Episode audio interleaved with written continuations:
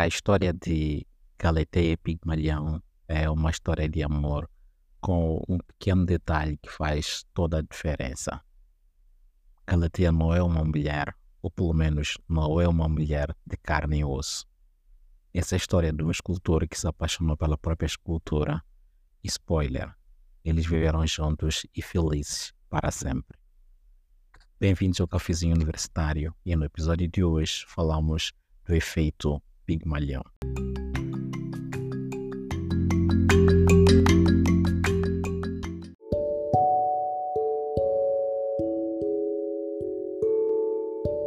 Cafezinho Universitário é um podcast do University Hub que discute temas da vida universitária. Na primeira temporada falamos de aprender a aprender, como essa devia ser a preocupação primária de todo estudante universitário. Em todos os episódios, nós contamos de uma breve história e buscamos lições valiosas para a vida universitária. Efeito Pigmalhão é o título do nosso segundo episódio da temporada 1, Aprender a Aprender. E agora que estamos devidamente apresentados, venha daí sobe o volume e deixa de estar nos próximos minutos na companhia do rap dos universitários. Voltemos à nossa história de amor impossível. Ela passa-se na Grécia Antiga.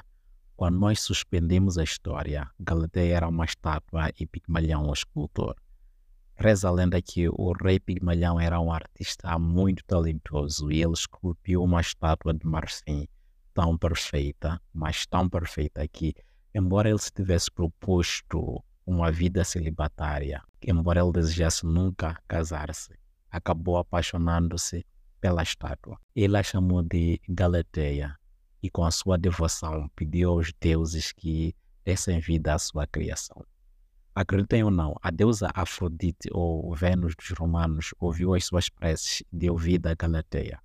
Já imaginaram uma estátua ganhar vida? A versão mais antiga desta lenda é atribuída a Ovido. Nela, o casal casa-se e, nove meses depois, dá à luz a uma filha. A lenda de Pigmalhão nos ensina que nossas crenças e expectativas podem influenciar profundamente o desempenho e o potencial das outras pessoas. Isso nos leva ao efeito Pigmalhão, que é um conceito desenvolvido por dois psicólogos da Harvard University. Robert Rosenthal e Leonard Jacobson. Na década de 1960, eles conduziram um estudo, desenvolveram um falso teste de coeficiente de inteligência e aplicaram aos alunos de uma escola primária. De seguida, eles informaram os professores os nomes dos alunos supostamente brilhantes com base nos resultados desse teste. No fim do ano, após se repetir o teste de coeficiente de inteligência, os estudantes ditos brilhantes foram os que tiveram maior crescimento, tiveram melhores médias ao longo de todo o ano. Mas aqui vem um plot twist. A lista fornecida aos professores era aleatória, era completamente fake. O crescimento no QI desses alunos devia-se provavelmente a dois fatores. As crianças ditas brilhantes queriam corresponder às expectativas dos professores, ou, mais do que isso, os professores acabaram por prestar mais atenção nessas crianças, nesses alunos, oferecendo um tratamento diferenciado, ainda que fosse um tratamento subtil e ainda que em certas vezes isso fosse algo inconsciente. Nascia assim a prova empírica do efeito Pigmalhão, a prova de que existe um princípio que age nos mesmos moldes da mitologia grega, nos mesmos moldes da história do rei Pigmalhão. Mais tarde, Norton chamaria esse efeito também de profecia autorrealizável. E é possível também que as pessoas chamem de efeito Rosenthal como uma homenagem a Robert Rosenthal, que foi o líder do estudo. Agora vamos aplicar isso à nossa vida acadêmica. O efeito Pigmalhão na educação refere-se à ideia de que as expectativas que os professores têm sobre os alunos podem afetar o desempenho desses alunos. Se um professor acredita que um estudante tem grande potencial, é mais provável que esse estudante realmente realize esse potencial. Da mesma forma, se tu acreditas no teu potencial, é provável que alcance esse acadêmico. Portanto, a primeira grande lição do efeito Pigmalhão deste episódio é que tu deves acreditar em ti mesmo. Mas atenção, No episódio passado, nós falamos do efeito Dunning-Kruger, entendido como aquela falta de metacognição que leva as pessoas que menos sabem a não saberem que não sabem. Mas também falamos do seu reverso, que é a síndrome do impostor. Aquela falta de segurança que algumas pessoas super competentes podem ter e acabam acreditando que não são tão competentes quanto as outras pessoas pensam que elas são acabam acreditando que elas são uma fraude que a qualquer momento serão expostos. Como tudo na vida, a moderação é o caminho. Não queremos que a tua crença nas tuas habilidades seja infundada ao ponto de, ao ponto de conduzir-te ao efeito Dunning-Kruger, mas também não queremos que sejas muito duro contigo ao ponto de faltar-te confiança. Apenas mantenha expectativas positivas.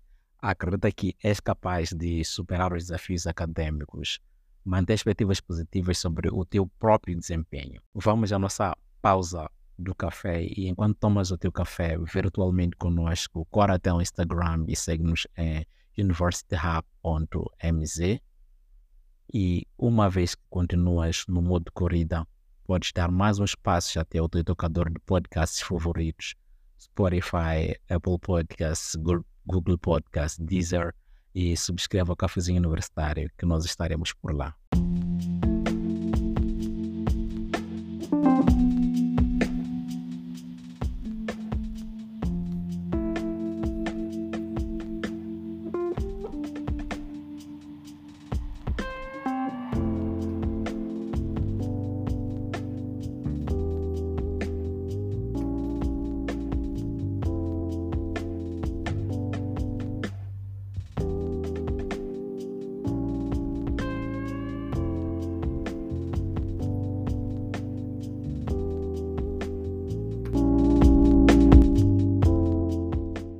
Estamos de volta da nossa pausa para o café e na segunda e última parte deste episódio vamos deixar algumas dicas que podem te ajudar a ativar o pigmalhão em ti.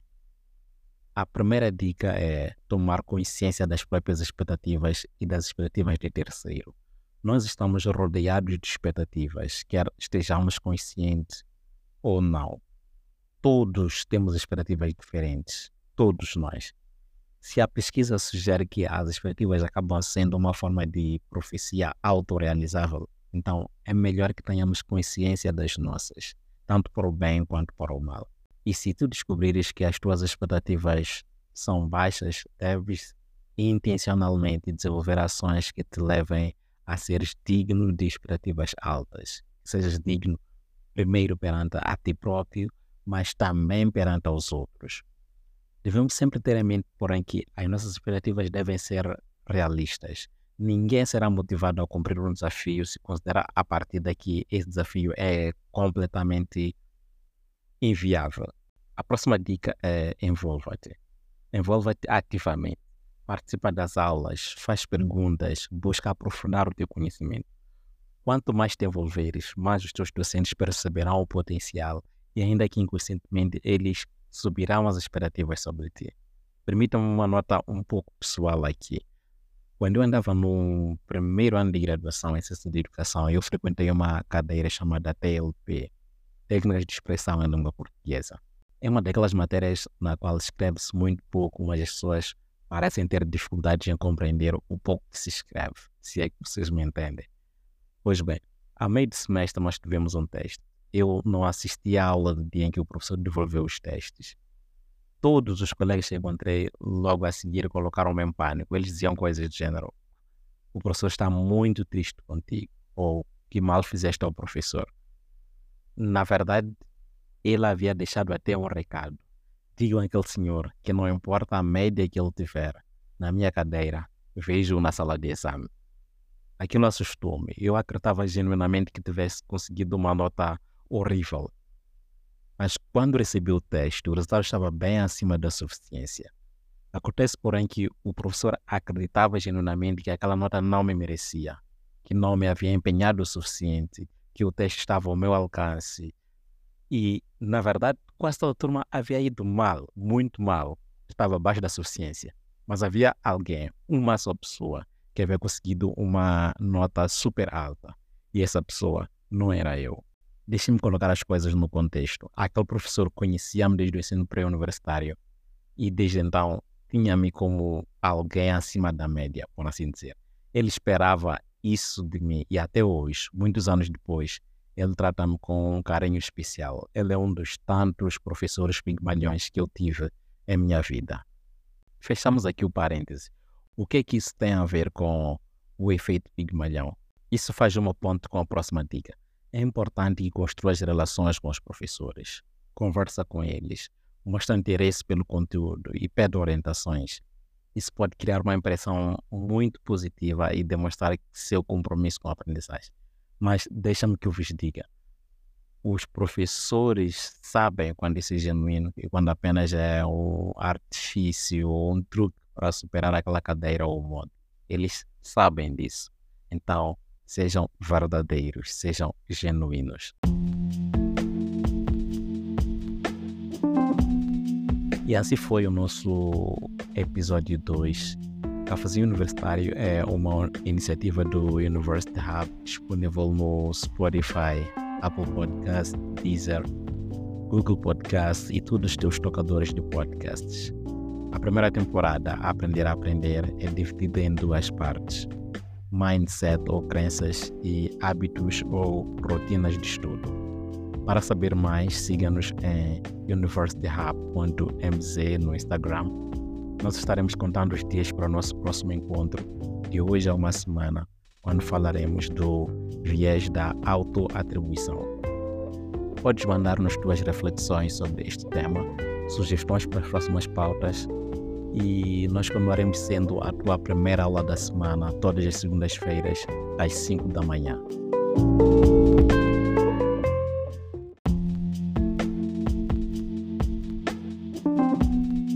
Jefferson Fife é o teu host e também quem produziu este episódio. Saudações universitárias e ótima semana.